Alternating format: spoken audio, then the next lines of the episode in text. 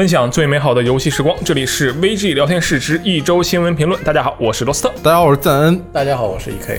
哎，又到了我们一周新闻评论的时间。其实按照原本的计划来讲，我认为本周的一周新闻评论原本应该是一个特别的、复杂的、长的，能让我们激烈讨论的一周。为什么呢？因为我觉得之前不是定了嘛，说这个六月四号啊，索尼这个发布会它就要办了，对不对？然后我 PS5 相信对嗯后面这个一系列的这个连连串的这个发布会啊，都会召开，对不对？我们就感觉哇，我们这周有的聊了、啊！当然，由于这个各种原因啊，也是这个乔治·弗洛伊德先生的这个去世啊，导致了一些这个连锁的反应，然后我们的这个索尼发布会呢就延期了哈、这点其实对，然后这也就导致了这个后面的一系列的，其实这边有这个 PC Game Show 的发布会啊，Future Game Show，还有这个赛博朋克2077的活动啊，以及一大堆一大堆的活动，基本上都推迟了。对，对这个事情比较尴尬吧？还包括 IGN 的原定于哦四月六日、对六、月四日举办的游戏之下开幕活动啊，也但是这个延期的时间比较短，延期到六月八日举办。嗯对但是索尼的 PS 五发布会呢是具体时间没有没有没有通知的。啊，对，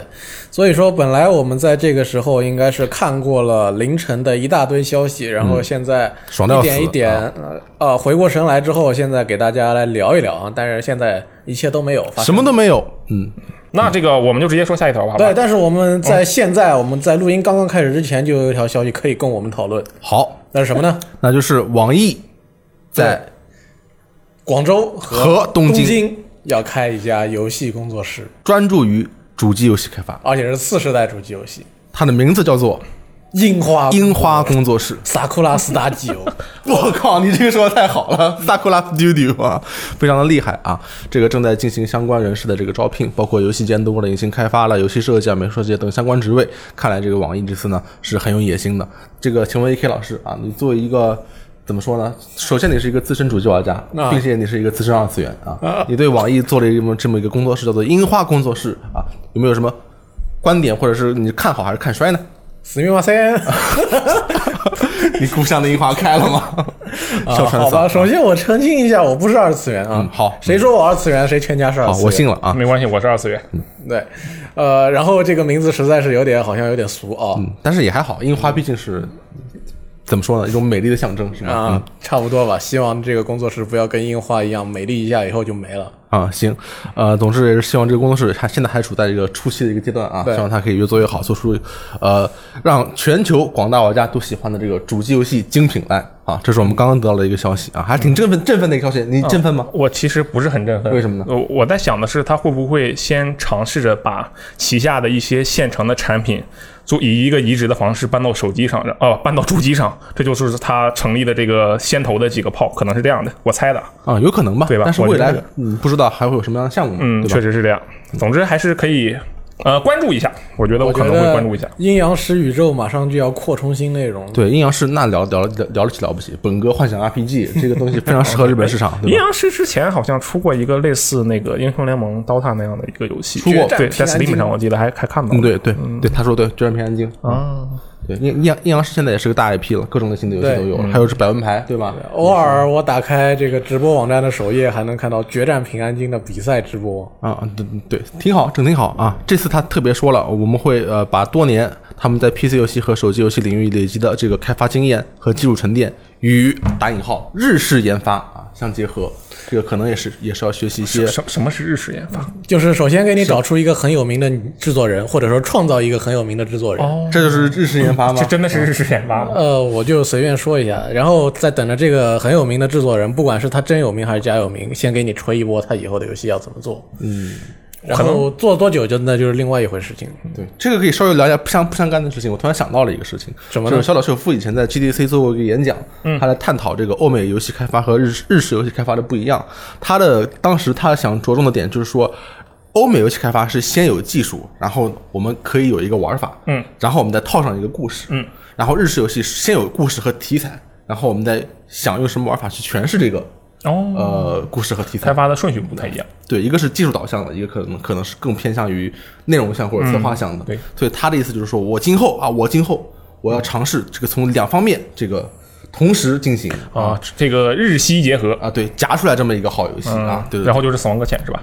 呃，对啊，你觉得有问题吗？我觉得，他赚了有什么问题？挺好的，这，个做的挺好。嗯好，希望这个网易的这个印花工作室可以取得成功。好，我们再聊按照原本的这个聊新闻的这个计划啊。啊第二条，我们看到了一个调查啊，是我们这周发的一个调查，它是针对美国游戏玩家的一个调查。这个调查呢是呃针对于二零一九年。三千零三名美国受访者都发了一个问卷，然后问了这个很多问题啊。最吸引人的，或者说是最值得讨论的，也是我们标题上这个问题，就是有多少人觉得是自己是一个玩家？这个报告呢，以每周玩三十分钟以上的游戏作为你是不是玩游戏啊这样一个定性。嗯，其实这是一个非常非常低的一个数字啊。对每周三十分钟，大家想一想，它不是每天三十分钟啊。那么调查显示呢，三千零三名受访者中有百分之三十八的人符合这个标准，就是这百分之三十八的人，一千多个人吧，对他们每周都玩三十分钟以上的游戏，但是在这其中，只有百分之四十二的人认为自己是游戏玩家。嗯啊，我们就先讨论这个话题啊。好，这个你觉得为什么剩下的百分之五十八，他就不愿意叫自己，不愿意给自己贴一个标签，说我是个游戏玩家呢？呃，我觉得首先第一个原因是，就是因为他们不是。呃，对，因为其实我觉得每周只玩三十分钟的话，嗯随便玩，你随便玩点游戏，基本都能到三十分钟这个时间，这个时间实在是太短了。每周不每天手游五分钟呃都不够做完日常的。对啊对而且还有一点就是，我觉得如果有一个人啊，在我不知道是在什么样的一个环境下问我说你是游戏玩家吗？这话放在中文语境里给人感觉就是，哎，你是二次元吗？我当时我肯定回一句，对我是二次元，就那这种感觉。你回怼是什么意思呢？你是你是觉得这个问题我觉得他这他这个问题就是试图把一个人非常粗暴的归类了，这个行为是对这个行为是非常不好啊，这个行为是非常不好的。这个行为性性行为 是非常不好的。你怎么看啊？呃，这样说吧，呃，我肯定认为我自己是一个游戏玩家。嗯，虽然有的时候我一周的游戏时间也就那么三四个钟头吧。一周三四个钟头啊？对，嗯，比如说工作比较忙啊，或者说是没有什么新游戏的时候，嗯，有时候是这样啊。对，有有的时候是这样。但是我还是觉得我自呃，但是我从头到尾一直觉得我是一个玩家。嗯，为什么呢？因为我现在从事的是这么一份工作。嗯，如果我不能建立起我对玩家这一个身份的认同，那我也没办法干下去。对，哎，等会儿你可以认同玩家的身份，但你不一定要是游戏玩家呀，对吧？他说他就是自我认同，嗯他认同自己的这个身份，是这个意思吧？对，嗯呃，但是呢，比如说我以前看动画很多，嗯我现在新动画可能一个季度就看个一两部、两三部。嗯，跟我差不多。那别人问我是不是二次元，我总会回答说，我就偶尔看看动画。我肯定不会跟别人说我就是二次元。你为什么不承认自己是个二次元呢？呃，这也跟这个身份的标签它背后的含义有关系。哦，比如说像二次元，它已经是在某种程度上被污名化。或者说是自我污名化的一个标签，就当或者说是被污名化吧啊。，对看动画有没有错，对不对？对嗯，比如说你以往别人说你是个二次元，可能意味着你看看动画，或者说你对 A C G 方面的消费产品了解比较深，比较喜欢，嗯，或者比较喜欢。但是现在并不是这样的一个含义，它是一个简单粗暴的，就是，哎，你看你这个人看的东西，好像好多是这种，呃，萌豚是吗？是这个纸片人小女孩儿，就是说，应该是这么说，只要是看你看的东西，你接触的内容跟 A C G 产业的东西相关、产品相关的话，那别人就粗暴的问你，你是不是二次元啊？嗯，我我其实我听过，哎，我觉得我听这个问题的时候产生的一种反感，更多的是他们其实不知道自己在问什么，知道吗，？首先二次元本身就是一个不成立的一个身份，嗯，很模糊啊。对它本来就不能代表是什么，然后，然嗯，但是又有很多对这方面不是很了解的人建立了起建立起了一个我是二次元的，或者说我是二次元受众的一个嗯认同起来。哦那么这样的话，呃，就是说广义的一个 A C G 爱好者的这么一个群体，他被一个身份，他被一个外来加进来的身份给混淆了。嗯，大家自己都不知道自己聊的是什么。就是说，对于二次元这个身份来说，哎，对，所以这个时候就是，与其去承认我是或者我不是，你不如就你用你的语言说你是什么。对，比如说别人问我你是二次元吗？我说我会看一点，我偶尔会看一点动画。嗯，我看动画，我玩游戏，我关注电影，你觉得我是吗？你觉得我是，我就是，行不行？你刚才问什么哦我其实是想问，假如我把这个问题换成，呃，比如说我问 E K 老师，我说你是 A C G 爱好者吗？这时候你会怎么说？然后我会说差不多吧，逗号。啊，对，我偶尔会看一些动画。嗯，都有解释的。其实还是这个二次元这个词本身定性，这它范围太大了，是吧？对就你不知道问你的人他怎么理解二次元知道吗？它本来就不是一个身份，但是它被强加了一个身份的认知标签。而且是我的错觉还是怎么样？我觉得现在二次元这个词有一些贬义在里面，对，是有一些贬义。确实有些是是有贬义的。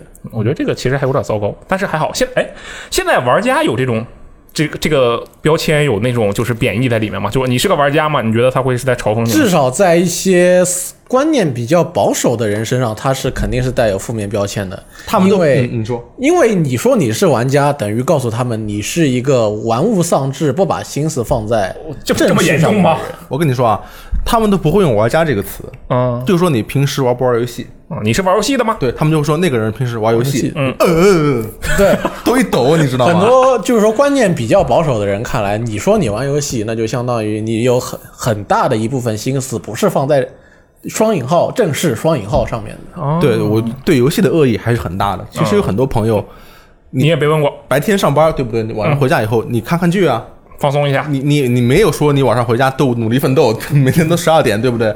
但是如果你晚上回家是玩游戏的话，嗯，这个会给人更不好的印象啊我觉得是是这样，确实，可能是有一些这个社会的，因为在于观念比较，对于观念比较保守的人群来说，玩游戏还是没有脱离起，没有脱离掉不成熟、玩物丧志、浪费时间这一些固有的印象。对对对。对，这个确实是跟年龄有些关系，因为你看他这个新闻后面也说了啊，这个按照年龄来划分，十六至三十四岁的玩家更愿意认同自己是玩家，到了四十五岁以上，比例就降到了百分之二十一或者更低了。对，但我但我觉得他这个调查，嗯可能还有别的原因，就不一定是国内这个原因。嗯嗯，就是说，你在这个情况下，你在美国这个舆论环境里面，嗯你要说自己是玩家，那你得有很很强的信心说自己是玩家。哦你，要是在公开场合随便说自己是玩家，是个很危险的一个事情。对哦，它来自于两个方面的危险。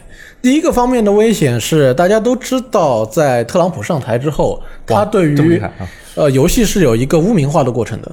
啊！他他在枪击案发生以后，在很大程度上是把责任推到了暴力的电子游戏上面的。嗯，那么对于不少对于国内有思想保守的人不认可游戏，在美国也有嘛啊，所以那一批人肯定肯定也会对你觉得不认可。嗯，另外一方面就是像美国这种地方，它是有非常成熟的玩家群体文化的。对，那么，如果你做出来的行为让大家看起来你不是一个玩家，嗯，你还说自己是玩家这个群体肯就不会接受你。对，我说的主要是第二点啊，第一点这个我没没太了解啊。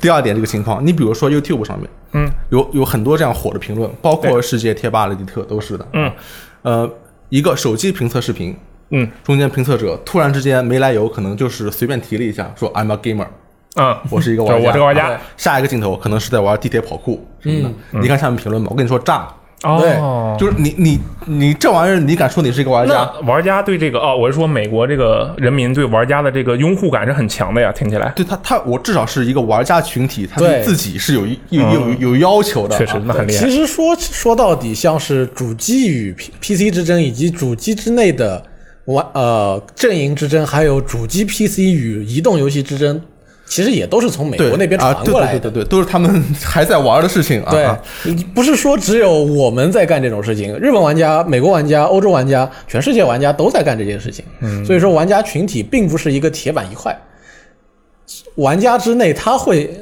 分成很多个次级群体，次级群体下面还会有次级群体。嗯，就比如说你看一些看起来铁板一块的很激进的群体，他们还会因因为自己玩的游戏不一样，又分成很多个次级的群体互相鄙视。对，所以说你不能在街上随便说你是一个玩家，听起来很危险。除非因为其实除了玩家群体以外，玩家群体之外的人也会对这样的这种认同壁垒是有感受的，所以他们也不会。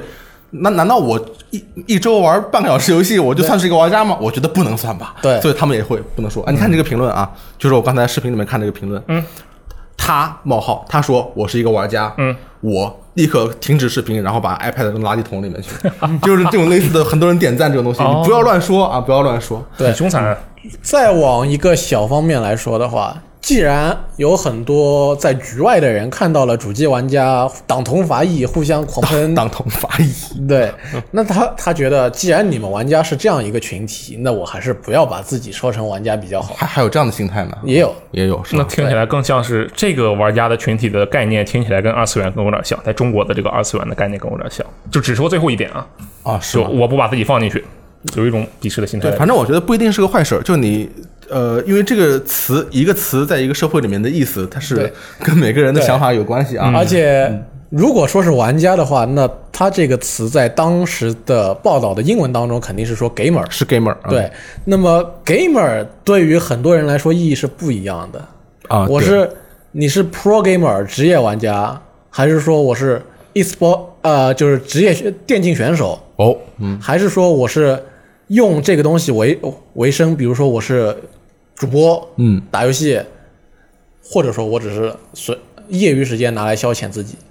嗯，有很多群体细分，对，对于这个身份，大家肯定会有不同的想法，并不是有些人认为我自己打游戏我就是一个玩家了，并不是这么一回事。对对对，就那你说一一一生打过一次游戏，或者一周打一次游戏，算不算玩家呢？就是按照他们这个标准，他们也会有个自己的判断，是吧？接下来还有别的这个别的这个调查的这个结果啊。如果加入性别划分的话，我们会发现女性中更不愿意给自己贴上玩家的标签。每周玩三十分钟以上游戏的女性里边，只有百分之二十五的人认为自己是游戏玩家，而换成男性的话，这个比例就上升到了百分之五十五。这个男性这个认同感不是一般的强啊，超越了女性非常非常多啊，这是一个他们调查的一个结果啊。对，为什么男性会会更愿意认同自己呢？他们明明都是一周玩三十分钟以上，未必谁比谁玩的多啊。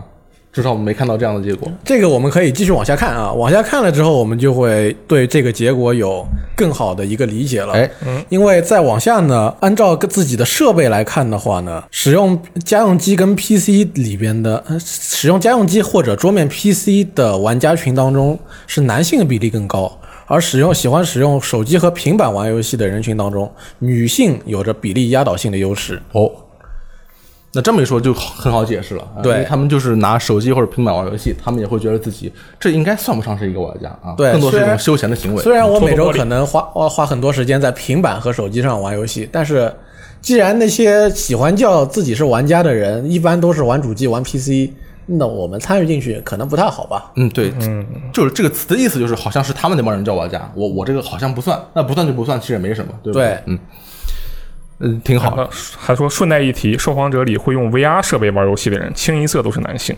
哎，你们有看到过女性使用 VR 设备吗？不算商场里的那种体验店，有吗？我只看过女主播玩 VR，那她确实是玩家，反正说明她没被采访到。就我我也是只看过嗯，确实是我倒是碰到过这个女性使用 VR 设备的玩家，不过这个数量确实是非常的稀少，可能像是对于 VR 啊和这个主机再到手机这三个的怎么说递进关系吧，可能就是一个比一个上手门槛更高，然后就导致这个一样这样一个调查结果。然后在这个新闻发出的当天晚上呢，我们的这个一个编辑啊 FJ 他还发了一个话题，就是想要调查一下啊我们网站的这个玩家们是怎么想的啊。他发了一个话题，里面的第一有两个投票，第一个投票是你认为怎样才能称之称自己为游戏玩家，或者是称别人为游戏玩家啊？然后他给出了四个选项，分别是这个一经常玩游戏的人，这个投这个选项的朋友呢有百分之六十六啊。第二个是在玩游戏方面有一定成就的人，有百分之十八的朋友投了这个选项。第三，以玩游戏为职业的人，这个只有百分之二的朋友投了这个选项，还有就是其他啊，这个其他的其实里面也有也挺复杂的，里面有一些就是说，他认为是要对这个游戏，首先你要接触足够多的游戏，并且对这个游戏呢有足够多的见解，有一套自己系统的这个观念，然后才能够称之为玩家啊，这种就属于这个要求比较高的朋友。呃，其实我我想问一下啊，就是 E K 老师，你觉得怎样才能称称自己为游戏玩家？假如你自己做到什么样，你会觉得这个人是游戏玩家？我曾经见到过一个说法，说一个真正的玩家，你只要把一个游戏摆在他面前，不管什么游戏，他都能玩玩。得下去，那就是真玩家。我靠，那这个要求太高了吧？那我其实，在一定程度上能够理解这个说法，但是我觉得在我自己看来，只要你愿意玩游戏，不管你玩的是什么游戏，你不管你怎么玩，嗯只要你愿意玩，而且你不觉得玩游戏这件事情有问题，那嗯你就是一个玩家。就是你认同游戏，并且能接受游戏，你就是玩家你。你能接受游戏，并且你自己能玩，嗯，OK，那咱更重要的是你自己能玩。啊，自己呢？你觉得后面这是重点是吧？对，要不然就变成云玩家要不了嘛。然就是云玩家啊，是不同的概念如果。你认为云玩家也是玩家，那我可以把后半他都叫云玩家了，那云玩家里有“玩家”两个字，对不对？就是因为前面加了个云，所以才把这个后边两个玩家两个字给否定了。嗯，行吧。我觉得云玩家其实也分吧，也也分一下，就是那种比较认真的，我们姑且称之为云的玩家。就因为我之前好像也说过这个事情，我在这玩这个黑黑暗之魂，然后有一个玩家告诉我，你这个地方你要往前走，然后这边那有个洞，你就进去就完事儿了。然后我说你好厉害呀，然后这个。这位弹幕朋友当时就说了，他说我也没玩过，我都是云的。我当时我就震惊了，我说你这个人虽然是云的，但是你玩的你云的比我玩的还好，你就很厉害。我觉得这种其实也可以称之为呃玩，家。关于云玩家，其实我有一套自己的见解，不过这里真的看有一套见解了啊！有有好像有点不适合今在今天这里说，以后有机会我们专门研究一下。以后有机会我们专门聊云玩家的时候，我可以讨论一下。那么张安老师呢？你认为怎样才能算玩家我没我我没有认为，啊？就是你说你是个玩家，我就我就认同啊你我我就跟你你握手，你是你你是一个玩家。张安老师非常赞同这个对方的自我认知，是吧？啊，对对对，你说你是个玩家，你说你是个云玩家，嗯你说你说你是你是一个什么？你说你是你是你是奥特曼，你说你是什么你是我你说是什么啊山田孝之是成龙啊都都可以张张老师，没有问题啊。你这个玩家，你前面得加个括号了，括号电子游戏，啊，电子游戏，因为什么游戏玩都能够玩。如果他如果他玩的不是电子游戏，他是也说他自己是个玩家，那跟你的概念就不成立了。啊，对对对对对，但是但是我都认同啊，我都认同。你你是个玩家，你说你玩什么呢？我玩围棋，没有没有问题，没有问题，嗯都可以啊有道理嗯。但是我觉得这个词它是在有一个大致的一个意思，就是大多数人一个认同的意思。嗯 OK 那我觉得还是这个词指的就是经常玩游戏的人。嗯啊，就我觉得就是一个一个词的意思对嘛。，这也确实是跟我们的这个网站调查结果算是比较相同吧。对，嗯，代表后面这个还有一个调查，嗯，呃，是你认为自己是游戏玩家吗？这个结果可能有点怎么说呢？有点悲伤，是这样的。悲伤还行。呃，那有在我们网站还不是百分之百。对，有一千三百七十位玩家，呃，个位用户说选择了是我是男玩家，占了百分之八十三点二三。有四十六位用户选择了是我是女玩家，占百分之二点七九。哦，百分之二点七九啊，不是对二十七点九吗？你没念错吗？对，那前面都百分之八十三了，怎么还百分之二十？好吧，嗯嗯，呃，有一百七十九位、一百九十七位用户选择了我是男性，但我不是玩家，呃，占了百分之十一点九七。还有四位用户选择了我是女性，我不认为自己是玩家，以及二十九位其他。那么这个投票一共有一千六百四十二人参与，但是认为但是选择自己是女性的用户只有百只有五十个人。然后里面四个还有认为自己不是玩家的。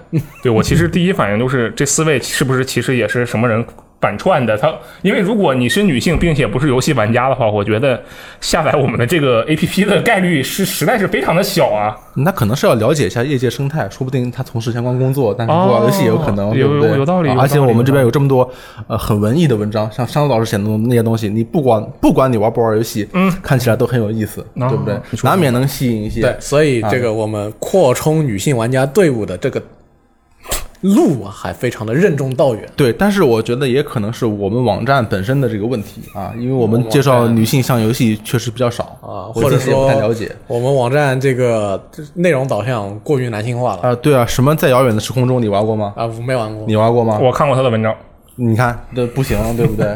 你玩过吗，张老师？没有啊，嗯，那那你说这句不行的时候，我以为是你玩过就是因为大家都不行，都要调整所以我们也不行。从今天开始，我们每个人都回去玩这个玩一下掌女性向掌游戏掌心后的被囚禁的掌心啊被囚禁的掌心啊！啊，我玩电影制作人吧。好好好，我们加油，我们加油！嗯好，其实上周除了索尼公布说他们呃预计在六月五号凌晨四点开发布会这件事情以外，还有一个其实传的特别大的一个事情啊，就说这个有一个人啊说这个法米通下周将公布一个震撼业界业界的消息，然后当时所有人就很期待，我去，什么是震撼业界的消息啊？然后本周这个消息终于落实了，是这样，这个震撼业界的消息就是物游戏啊，之前说是云游戏，现在这是物游戏。物游戏其实就是对物计算这一想法的运用，主要用于世嘉旗下的街机部门。据介绍，物游戏将比云游戏更加先进，将日本全国的街机厅转变为云端处理器，游戏中心那些控台的机台的 CPU 和 GPU 都将作为处理器进行分摊运算，使云端游戏有降到一毫秒以内的超低延迟，即使游玩高档游戏也毫不费劲，并且每家街机厅还能在非营业时间赚钱，形成良性循环。嗯就当时这条新闻出来的时候啊，这个一开老师，你当时看到有什么想法吗？就第一反应就很震撼啊第一反应。第一反应哦，对我看到很多人的第一反应就震撼业界，然后还有一个人说的是这样这么说的，说这是世嘉自己把自己给震撼了的一个震撼的业界的方式。其实吧，嗯，如果你能够让我在家里玩到日本的街机游戏，我还是挺开心的。嗯，但是他这个没有说是玩什么游戏，他没有明确的说是什么玩什么游戏，只说是一些高档游戏。对那什么游戏叫高档游戏？这个就很值得思考啊、但是就算是你能在家里边玩到那种，呃，好几个币玩一局的，而且还是那种带大型控制台的那种游戏，嗯，你家里也没有那个设备，没有机台是吧？对你家里没有机台，嗯，他你只有鼠，你只有鼠标、键盘跟呃手柄，你其他的都没有。嗯它这个震撼业界怎怎么说呢？它你要硬说它震撼业界，其实也也可以说，震撼街它机业界它肯。定不能震撼全球业界了。嗯嗯，因为我们这边就没有这么多街机台给它这个处理，这跟我们没有关系，是吧？嗯，这个其实主要来说应该还是在日本，对，它震撼日本世嘉的这个街机装机量才有这么能把延迟减低到一毫秒的这样的资本。对 Club Sega，所以说，它能不能震撼业界？它可以说不定震撼了日本地区地域性的云游算、云云计算、呃云游戏业界震撼日本街机业界。啊、对对云云计将它算业界吧。对我看到一个看到一个说法，就是对于街机街机界吧，我姑且称之为街机界来说，可能确实是一个这个好难好难说啊！你说你说十遍，啊，街机界，我还是不多说了，像绕口令哈。好，然后这个其实可能是确确实会震撼到的，因为街机本身就是一个呃非非常容易亏损的这样一个业务，然后它现在把它的这个怎么说比较。废置的时间、嫌弃的时间利用起来，然后可能会创造一些收益，可能确实是会对这个街机的业务有一些比较好的改变。嗯，对。但是这个云游戏还是很难做啊。我们知道这个，其实这周有一个新闻，就是 Take Two 的一个高管就说 Stadia 这个令人失望。确实令人失望感。觉感觉不行。你看，你谷歌那个都做不起来，但是不是像世嘉那样把范围弄小一点，不像谷歌把摊子搞得那么大，呃，说不定还容易成功一些呢？这个都不知道，因为我们现在关于这个物游戏啊，所知甚少。对，它提供什么游戏、什么时间上线，完全不知道。嗯，其实吧，这个消息，呃，可能对于街机业界挺是挺重要，但是发没通自己都没觉得它有多震撼。嗯，它不是封面，封面是个手游，是吗？呃封面是《死亡爱丽丝》啊，死亡爱丽丝，死亡爱丽丝是个好游戏，对吧？对不对？？你看它的封面，它震撼业界的消息啊，呃，在它它地位比不上一款呃这个你不是特别火爆的手游。嗯，对，但是死亡爱丽丝还是很不错的嘛。啊对毕竟是有你要知道人后尾太郎他的巧思在里边。对我也玩了一下，它剧情因为因为有这个中文版，玩了一下以后，它剧情写的非常有意思啊。对，呃，怎么说死所以说呢亡爱丽丝就是就是这个物计算啊，所以说你说。所以说呢，如果以后大家在听到来自日本消息源的震惊业界的这个预告呢，不要太当真，对大家不要把它太当一回事儿。他就这么一说啊，这么一说呃啊，大家这这几年被预先震惊次数还少吗？嗯，但是嗯但是话又说回来，世嘉世嘉这还是这周新闻的一个扛把子，对。对不对？你看人家 PS 五主机硬件发布会取消了，嗯。世嘉说那不行啊，这周得有硬件啊，我们我们来公布一个主机，主机我们会做，对不对？对，还是台一个掌机公布这个游戏机啊，叫做 Game Gear Micro 啊，GGM。对这个这个你给我们介绍一下。GGM 呃，GGM 呢，其实就是呃九九零年十月推出的 GG Game Gear 的 GG 还行，你这么一说，那这个名字确实不吉利。当年的啊，的极致缩小版的非常小啊，它的这个尺寸呢是八十毫米乘以四十三毫米乘以二十毫米嗯，啊，可以放在一个人的掌心中中中间，嗯，非常小，非常小。对这个掌机呢是世嘉六十周年纪念产品之一呃，会在十月六号发售啊，不是很远，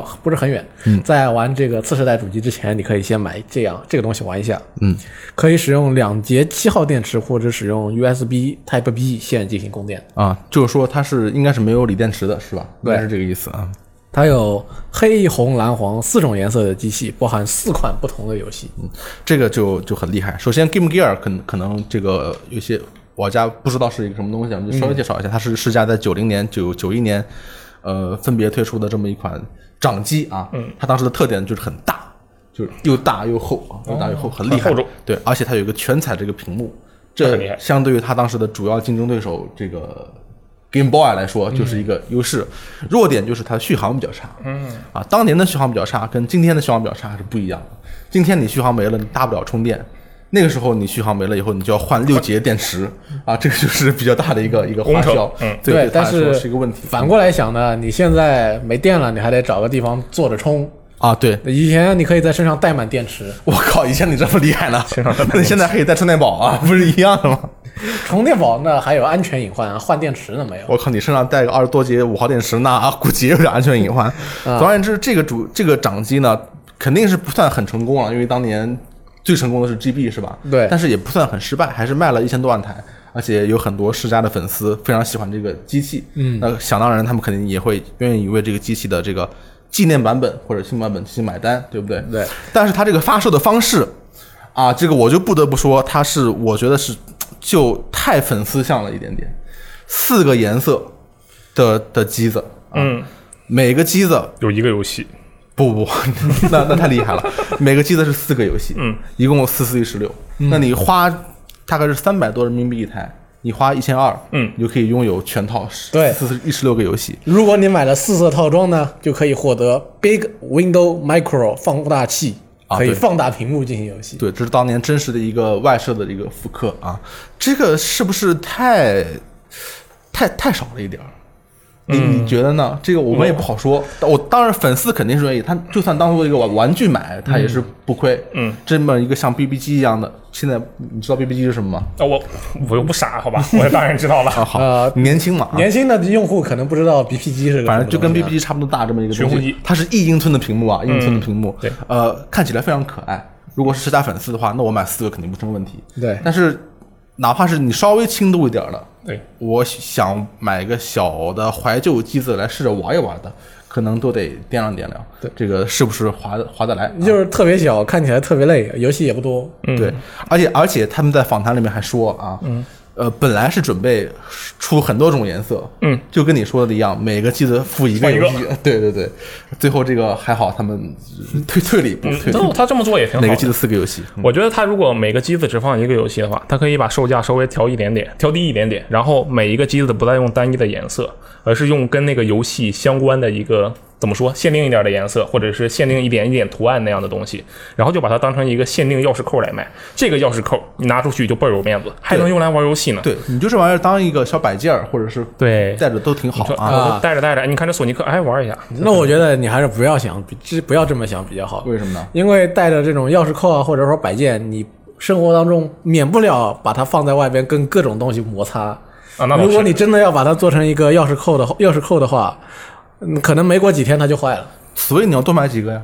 嗯，这个明显知道你多买几个嘛，对不对？两三百一个的这个消耗品有点贵啊，啊挺好还只能用两三天我。觉得这个东西其实不适合自己留下来玩，但是特别适合用来送礼。我觉得特别适合送一个粉丝，那那你送给我，我就摆在比如说家里边，对摆成一排，我肯定很感谢你，而且更你送倍儿有面我感觉。嗯，你送我吗啊？你是粉丝吗？我不是，啊，那我不送。行，挺好这么一个东西啊。其实我觉得它是多放几个游戏是对的，因为其实对于世嘉来说，呃，多放几个游戏，特别是他自己版权的游戏的话，其实成本是比较低是吧？啊，对对对对对，那你你放一个肯定有点太抠了，我觉得放一放一个也便宜不到哪去，因为它制造成本肯定不在游戏里。对，啊，对对对，行吧，这个呃，世嘉的粉丝们可以了解一下，去这个看看是不是需要购买这么一套 Game Gear Micro 这样的一个纪念版主机，嗯，掌机啊，掌机对，呃，我们好久没有新掌机了啊，这是一台新掌机。对，呃，对，掌机的粉丝们可以关注一下。哎，其实你说好久没有新掌机，现在呃，掌机的话有一个趋势，不管是在国内还是国外也好，就是有很多所谓的开源掌机，或者是专门去玩复古模拟游戏的掌机，嗯好像是品种越来越多。嗯，最近是种类越来越多，这方面好像还是有一定需求的。对嗯，大家总是有这个实体按键，总比你在手机里边装个模拟器要强。对我还我我也尝试过把一个那个手舵把外接舵把，买一个拉伸的这个手柄，然后夸夸夸装接到手机上上，但是还是太大了啊，嗯，但是你感觉你好像玩起来体验还不错，一般般一般般。后来我就没这么玩了，好吧？哦，我知道我们可以期待什么掌机，就是外星人的那一个可以玩 PC 游戏的掌机。对，但是那个那个是一个概念产品，它会不会商业化都是两说的事情啊。我们接下来看一款手游啊，手游 Love Plus 呢，它的官方推特最近发推宣布啊，手游 Love Plus Every 现已开启未来在两人手中的限定主题活动，限时主题活动，其中包括了三张限定四星卡，啊、就是婚纱主题卡。这个游戏呢，将在今年八月五号关停服。另据玩家反馈，目前氪金通道已经关了。就是说，在这个游戏停止运营之前呢，大家还有机会获得这个 开玩笑婚纱服装的嗯三位女主角。嗯，嗯，挺好。虽然你再过几个月就见不到他们了，但是他们至少愿意在那个期限到来之前跟你结婚。挺好，我好好吗？有什么不好了？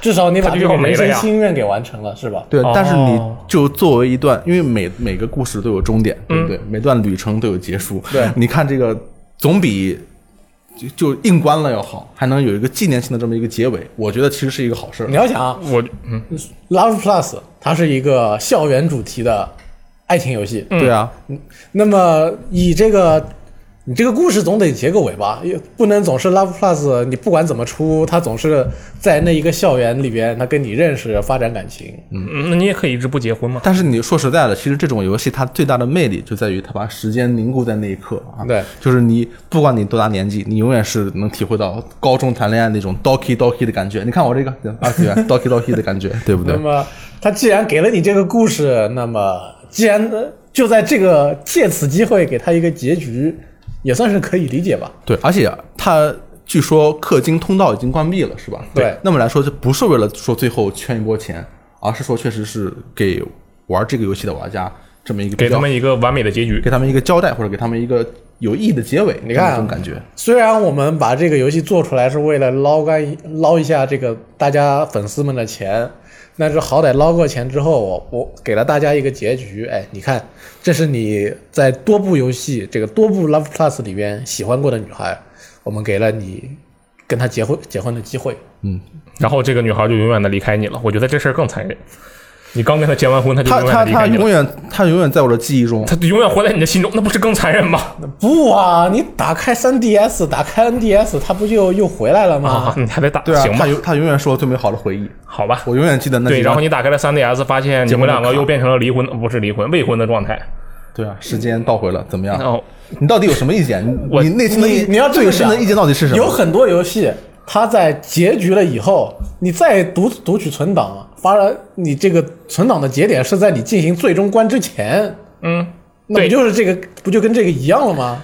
行吧，我觉得他我不是你你不要你不要硬接受啊！我就想知道你到底意见是什么。我的意见，你就觉得就是我你我我给如果给你选，嗯，你是决定做这个活动还是不做这个活动？我觉得我肯定不做这个活动，为什么你会因为你要么你如果你能够在结婚之后。保持一个这个你确实在结婚的状态，比如说你让 3DS 或者 NDS 的玩家们也能直接继承一下这个结婚的状态，那我觉得完全 OK。但是你刚跟人家结完婚了，然后过了几个月，哎，再见老朋友，我觉得就很过分，这不是横刀夺爱吗？那你要想，这这个呃文字冒险游戏对吧？嗯很多游戏都是你玩到了结局之后，嗯，你就不会再打开了，你把它卸载了。对，但是不是跟这个是一样的概念吗？嗯，也对啊，有些道理，有些道理。你想啊，有始亦有终，他在当初把这个游戏做出来，给了你这个三位女主角，让你去跟她谈恋爱。那么在这个手游走走向终点之际，他给了你一个结局，告诉你你们最终走向了这个幸福的婚姻殿堂。那好歹是了断了你一个念想。对我我觉得不一样，就是你把结婚当做一个开始，其实结婚对这种游戏来说，就是就是一个彻彻底的结局，后面没有故事了。行吧，后面的故事就是你在日复一日、年复一年的日常当中，对啊不断的走跟他一起走下去就没了。就是鸡毛蒜皮、换房贷，然后出轨，然后回娘家，然后家庭暴力，然后离婚，然后冷静期，没有。哎，如果能做到这个地方结束，那我觉得这游戏那就是另一个游戏了，就不是这个游戏了，好吗你的？幻想都没了，好吧？好，下一条，下一条你的幻想难道是过走这种日子吗？真的是那我们来看一个大厂，另外一家大厂，大厂啊，大厂另。外一场是这个史科威尔艾尼克斯。最近有传言说呢，《最终幻想十四》的制作人吉田直树将担任《最终幻想十六》的制作人。吉田直树在一次直播当中回应，他说：“这个传言令人很困扰，只要他不生病或者遭遇事故，在未来的几年里，他仍然会继续担任《最终幻想十四》的制作人。请大家不要理会任何非官方的公告，真的很烦人。”很很很很神秘啊这个传言就很神秘，因为我们现在都不知道最最终幻想十六是一个什么东西，对就没有听到任何相关的官宣啊。嗯那突然之间，我们连这个东西是什么都不知道，然后他制作人都有了，说是吉田直树，这个就让人感觉就没来由啊，就，对这很无厘头个传闻呢是从去年史奎尔艾尼克斯官网上的开发者招聘启事传出来的。嗯，大家是这样理解的。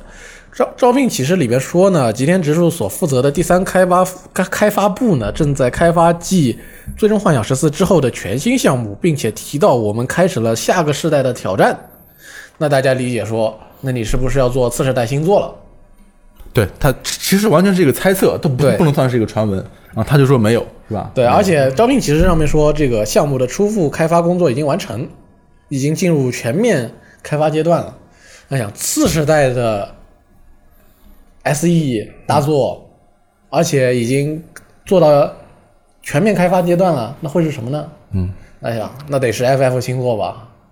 嗯，有可能。大家一猜，那就有这么一个传言，到后边越加越多，越加越多，就有一种好像这个东西成型了的样子。啊，对，但是总而言之是一个传言了。然后呢，正好呢，最近由于索尼这个不开了，传出来一份大家猜测的，或者说是泄，不知道是泄露还是猜测，或者说是瞎编的那个可能发布会上的游戏列表，哦，当中就写到了《最终幻想十六》，但是我觉得这个比较假。很很假，很假，就是一听就感觉是，假的。就是如就是如果我是编的话，我可能就会这么编，所以我觉得这哦个就是假的啊。而且你要说这个，突然再聊就发发布会的这个事情，为什么我对发布会这个东西没有现在感觉没有太兴奋呢？就是我经历过了以后，你比如说等我等一下，你说经历过了是什么意思？经历过了很多，哦，经历过、嗯等过很多发布会了。你你比如说那个真女神转生，嗯，在 Switch 上的星座，嗯在哪里？在哪里呢？三年三年以前公布的给了你个 logo 就再也没有新消息在哪里？银河战士 Prime。啊，这个也是有有消息啊，换了个开发商继续做呗。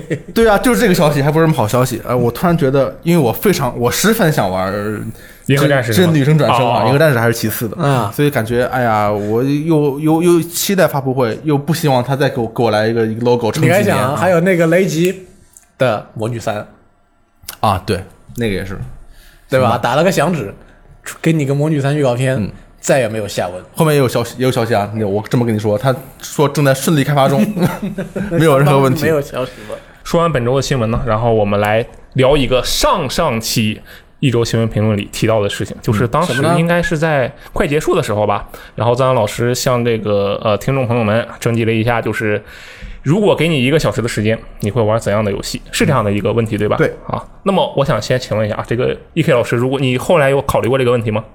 你考虑过，或者说我经常在考虑这个问题，你看他经常在考虑，你是被动的需要考虑这件事情是吗？因为你有很多的一个小时。因为我很多时候一天留下来能打游戏的时间，可能在一个小时、两个小时或者不到一个小时。嗯，那我得想，我得我玩什么游戏比较好呢？嗯那你会玩什么呢？后来我发觉最适合的还是体育游戏。体育游戏是吧？对，嗯呃，打个一场篮球，踢个一场足球，一两场足球，差不多了。啊，就是比较放松啊。呃，时间也正正正正好好他。没说完呢，他没说完呢。或者说，总之就是打那种程度比较低的，而且又是用局或者盘来算的游戏。嗯，打一把 MOBA，玩两三把这个 TDM，、或者说是玩一场玩一局体育游戏，这都是差不多时间，哦，就一个小时我解决掉。但是你能把一个小时占满，这个很厉害。对，就一个小时差不多。如果时间不够的话，那就不玩了；如果时间稍微超出一点，那就超出一点点。总之就是在一小时左右的时间里边，玩一些比较轻松又是不会让你拔不出来的那种游戏。嗯那说说明这个伊凯老师你的控自控能力很强，因为如果我去玩那种游戏，我就很容易上头。呃，主要是因为那种会很耗游时间呃时间的游戏，我不会在我只有一个小时的时间里的这种情况下把它打开。嗯，如果我开了一局文明六，我就不知道我是什么时候才能够结束是吧关了。有道理。那张张老师呢？我我就不会去玩。如果是这个游戏是一盘儿能将近一个小时的话，啊，他说了好几盘嘛。啊，好几盘是吧？对对对有的那就。是好几盘如果时间长一点的话，就是一个如果这个游戏的周期是比较逼近，比如说四十分钟、四五十分钟，一个小时的，我绝对不会玩这个游戏，因为你怕超时间耽误你其他的事情。因为我很很焦虑，我觉得一定玩不爽。哦，就是你觉得这个限制了你？早期的游戏，你可能半个小时遇到一个存档点，嗯，这样的一个周期的新的游戏，如果我有一个小时时间，我都不会去玩这样的。对，呃，那二十分钟以内的呢？呃，二十分钟以内就可能可以考虑。所以我还是就是选的是那种以盘为计算的游戏，而不是一一一一条长线，一整个流程的游戏。我说我今天从这个从流程的这里打到那里，我就是选的是那种 PVP 或者说是跟电脑打 PVP 的那种游戏。嗯，然后这就是一盘一盘打完了，好，今天不管赢还是输，就是这一盘打完就睡觉。嗯其实我最后的选择就是玩手游，啊没有玩主机游戏。，OK，我呃，命运石之门，嗯，逆转裁判，嗯，这个弹丸论破 不是，等会儿你这个手游跟大家以为的手游应该不太一样吧不太？一样啊。啊，对，但是我打发时间主要靠的是这些手游，啊，你你之前已经玩过这几个游戏了吗？没有。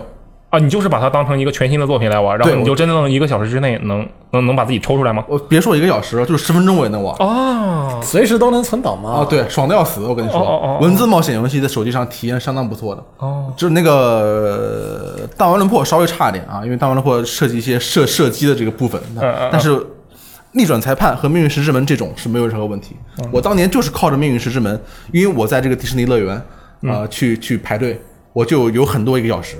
嗯，因为我一排就是一个小时，然后你就玩玩那个，对我就是靠这这个打发这样的时间，撑过了那那一天，体验很好。体验非常非常好。你还记得那些剧情什么的吗？我记得啊，哦，怎么样那你很厉害。啊，对啊，为为为为什么不记得？肯定会记得啊、哦，我以为一小时玩的话，就你就容易比较分散，就容易记不住，就不认真啊。用我们之前的这个某期电台的主题，你就很有可能不认真。当然，这是我个人的看法。然后这个，其实你刚才说到弹丸论破了，对吧？嗯。我我们最后后来，张扬老师也向这个听众朋友们征集了一下自己的看法。然后刚好我们有几位听众这个说的还挺有意思。然后其中有一位就听提到了弹丸论破啊，这位朋友叫做这个老张，我们先来一起听一下。你听一下，聊天室的各位老师，你们好，我是聊天室的忠实听众老张。这次呢，想跟各位老师分享一下我关于只有一小时的时候去选择什么样的游戏来玩这个问题的看法。呃，我觉得这个问题主要有两点。第一点是进入这个游戏的难度。什么是进入游戏的难度呢？我举一个我非常喜欢的游戏的例子，《最后的生还者》。《最后的生还者》它是一个剧情非常丰富的游戏，但是就是这种游戏它有一个问题，就是你上次玩到一半，这一次想接着玩的时候，你就会有时候会忘记你上一次他讲了一些什么，它剧情进展的怎么样，你接下来该去做什么，有这样的问题。而对于像《女神异闻录五》这样的游戏来说，它不光有丰富的剧情，还有庞大的支线、收集要素等等很多东西。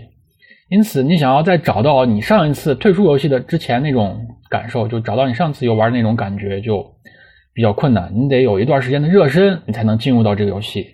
而这个热身就是进入这个游戏的难度。第二点是这个游戏它是否容易上头？呃，这个上头分两种情况。第一种是那种多人在线竞技游戏 PVP，比如说《守望先锋》，它有非常明确的输和赢的概念。而你像我来说，我一旦连跪很多次，那么我就会就一定要赢一局再去结束游戏。而这个赢它是非常玄学的，就我因此因为这个《守望先锋》熬夜熬了很多次。第二种容易上头的情况是那种剧情结构非常紧凑的游戏，比如说赞恩老师正在玩的《弹丸论破》。嗯，《弹丸论破》它在命案发生之前的时候，还剧情结构进展比较平和缓慢，而一旦发生命案，这剧情就立马紧凑了起来。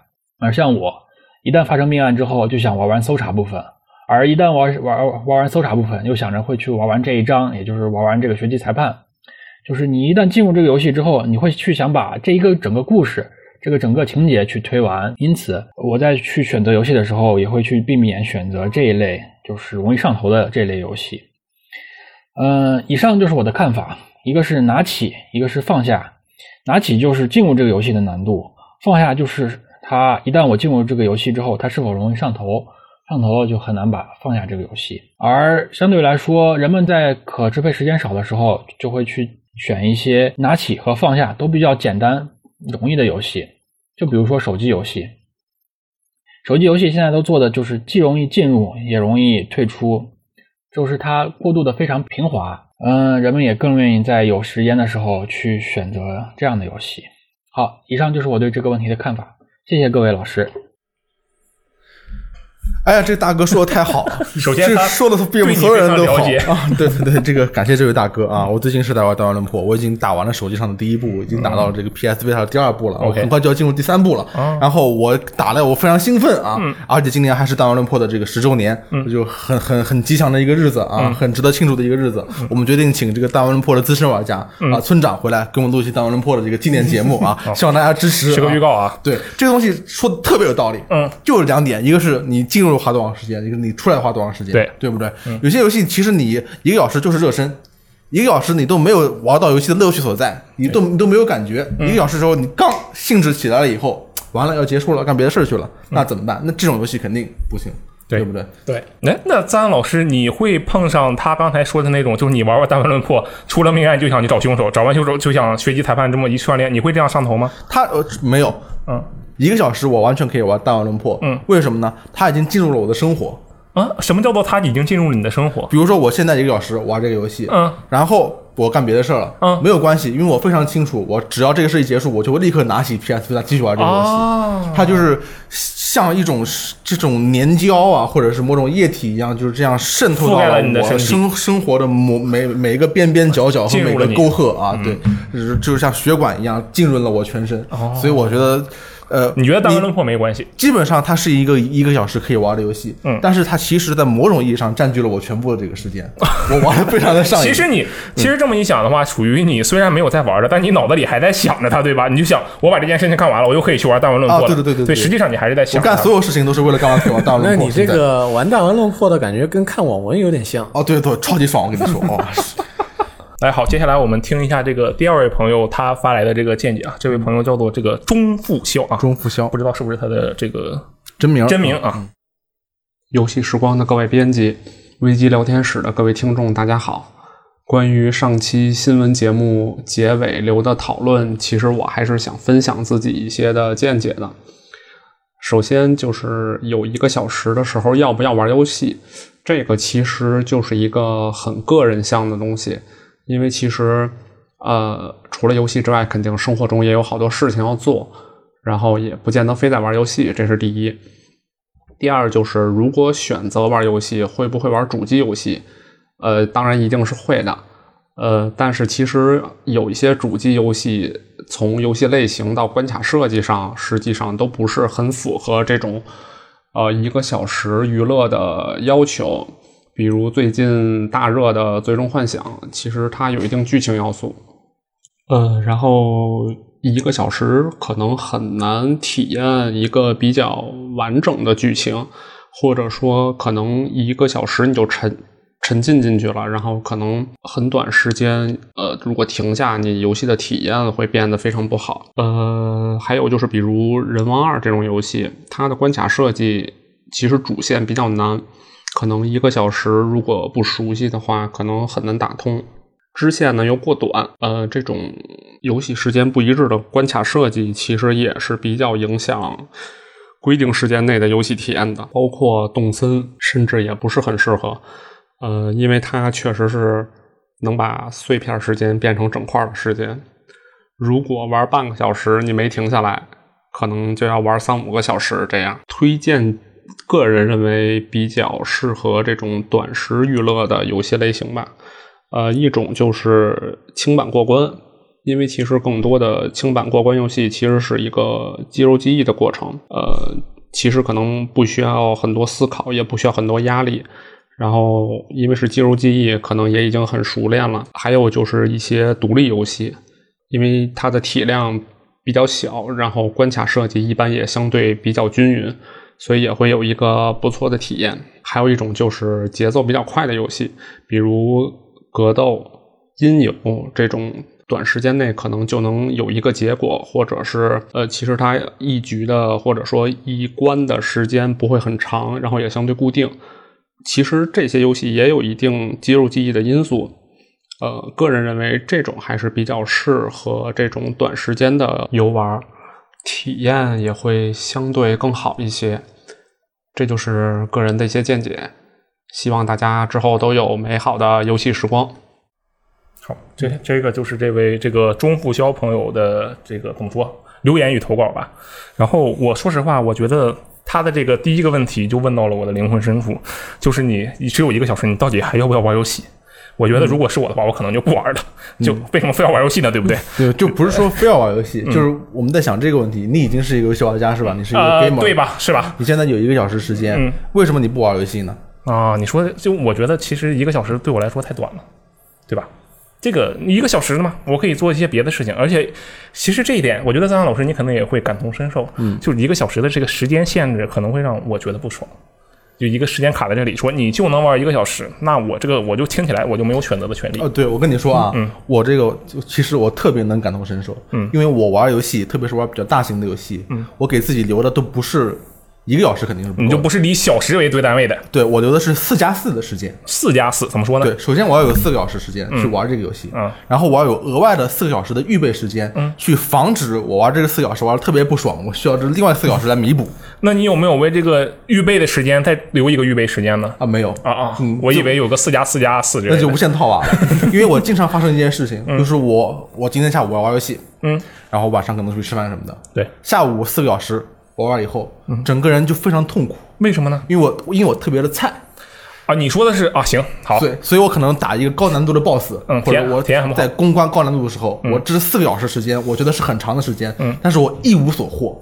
啊、你只输出了一点点你觉得有用的东西，然后到最后我就特别烦躁，嗯，感觉这四个小时就灰飞烟灭了，嗯。没有任何成果，嗯，所以我一般都会留近期还会有四个小时时间，就是我想，比如说晚上还可以再玩，哦，去弥补我的遗憾。就你觉得你下午的四个小时没有做出任何呃比较没有做出实质性的东西，所以你需要额外的四个小时把这个实质性的东西搞出来。对，就是我烦躁的这个心理会特别渴望的另外四个小时时间去弥补这种这四个小时的这个沉没成本啊啊啊所以要我必须留四加四的时间才可以。那那我有一个问题啊，什么就是说你有没有过那个弥补用来的四个小时也进入了一个原地踏步的状态如？果是那样的话，我就会万念俱灰，灰飞烟灭，即那你碰到过吗？取消尝试。我碰到过啊碰到过。但是你还是没有给自己再额外来四个小时是吗？呃呃，没有，嗯我我觉得我很强意志的极不是我自制力强，是我意志的极限就到这了，是我意志的脆弱导致了这样的结果。我觉得其实这位朋友说的还是这个有点意思，而且他后面第二个问题就是要玩的话，也不一定非要玩主机游戏嘛。对，我其实我们有很多游戏可以选择，而且他这位朋友提出了一个挺有意思的观点，就是说他说动森可能也不太合适，他会把一个短块的时间变成大块的时间，你一旦玩动森，你可能就停不下来了。其实这一点我不是很确定，就以我个人的角度来讲，我玩动森的话，一基本上是拿得上，然后玩一会儿就放下来了。不过也确实看到过很多玩家，比如说咱们这个编辑的那个美工 Toto，就我我每次抬头看见他，看他大概两三次吧，啊不能说，呃四五次吧，然后有大概三次他就在那玩动森，你是什么时间看他的？就是上班的时候啊，一抬头，我有时候一抬头，我就看，嗯，大家都在干嘛呀？主要是锻炼锻炼身体，你知道吧？啊，对，然后就扫射一圈啊，扫视一圈啊，射对，然后看一下这个情况。其实然后回去报告老板啊，看了三次 头头都没有在工作是吧？那如果你是卧底，如果我真的要报告的话，我跟你讲，那我有的写了，开个玩笑，厉害啊！嗯但是他这个也给我一些启发，比如说，其实棋牌类游戏比较适合，嗯，对打炉石肯定最适合，对对对啊？这位朋友他哦那你有可能就是呃越打越输，心有不忿，要打到自己赢为止。没事儿，输那个炉石输到最后肯定会有 AI 帮你赢的没有关系。啊那我我你说棋牌，我以为你说欢乐斗地主之类的。那他三老师可能不会玩啊，不会玩。好，然后这个接下来还有一位朋友呢，他提出了这个我觉得是比较一个全面的观点，然后他也在这个录音中直接说了自己的名字，所以我们就直接听一下。嗯各位老师好啊，我叫剑曲，看见的剑，取得的取，剑曲啊，电台的老听众了。这个老不仅仅是指听电台的时间久，也是字面意义，老年人一个啊。听了第三百三十一期的电台哈，赞恩老师问了一个问题，挺有趣。如果只有一个小时的时间，我会打开主机或者掌机玩游戏吗？很明显，赞恩老师是想问，在没有大段时间的情况下，我们是更愿意拿起手机玩玩手游、刷刷短视频呢，还是进入主机游戏的世界，享受更高级的快乐呢？啊，当然，这个快乐，这个高级，这个高级还是打引号的。那我的回答是，当然可以了。当然可以了啊！而且根据这一个小时所处的状态，能玩的游戏也是不同的。第一种状态，外部干扰特别大，时间特别碎啊，比如在公交车上、啊地铁上等等。在这种状态下，普通人就看看手机得了，方便。但是我们这些玩者照样能拿出掌机玩。这种情况适合什么类型的游戏呢？啊，休闲类的，比如《动物之森》，特别适合这种碎片时间。动森吧本身本身就有手游的属性，你看每天要在里端机签到吧，啊，要跟小动物社交吧，要敲石头吧，要看看大头菜多少钱吧，啊，所以特别合适，拿得起放得下。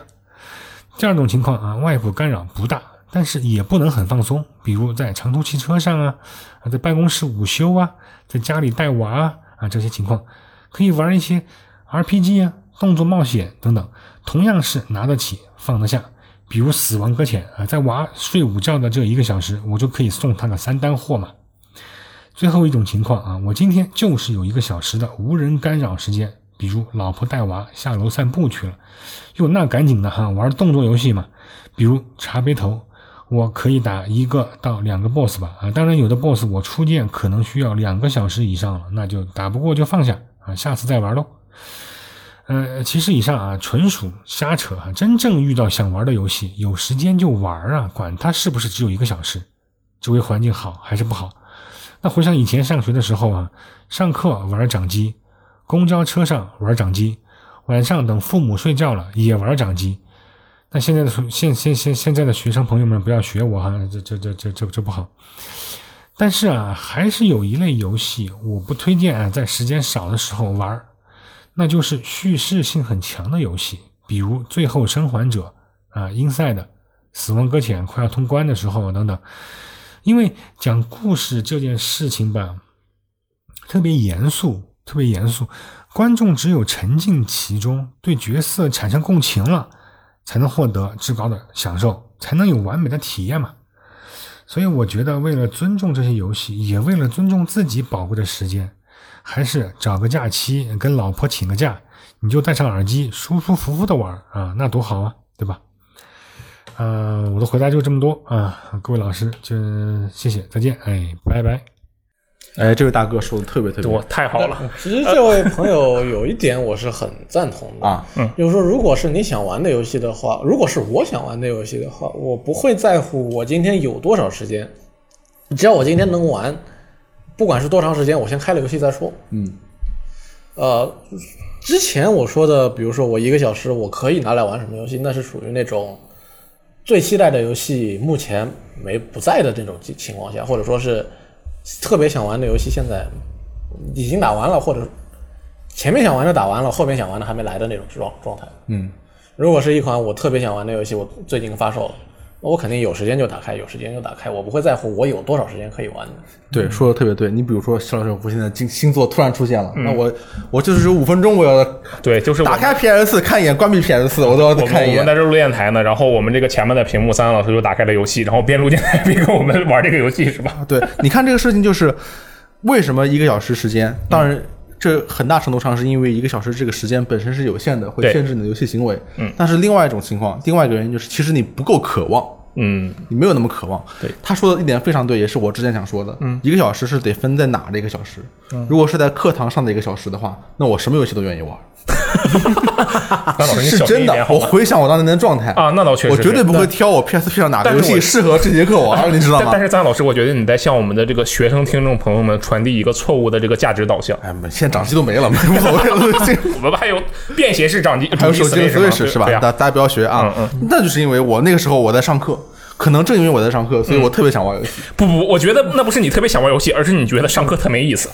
你不想上课？对，我觉得这不是一回事。啊，是吗？对，我觉得这不是一回事。反正无论如何，我觉得上课那个时间是我所以那个时候是你最玩家的时候，你什么时候都想玩游戏。对，是我最 pro 的时候，什么游戏什么时间都可以玩，没有任何问题。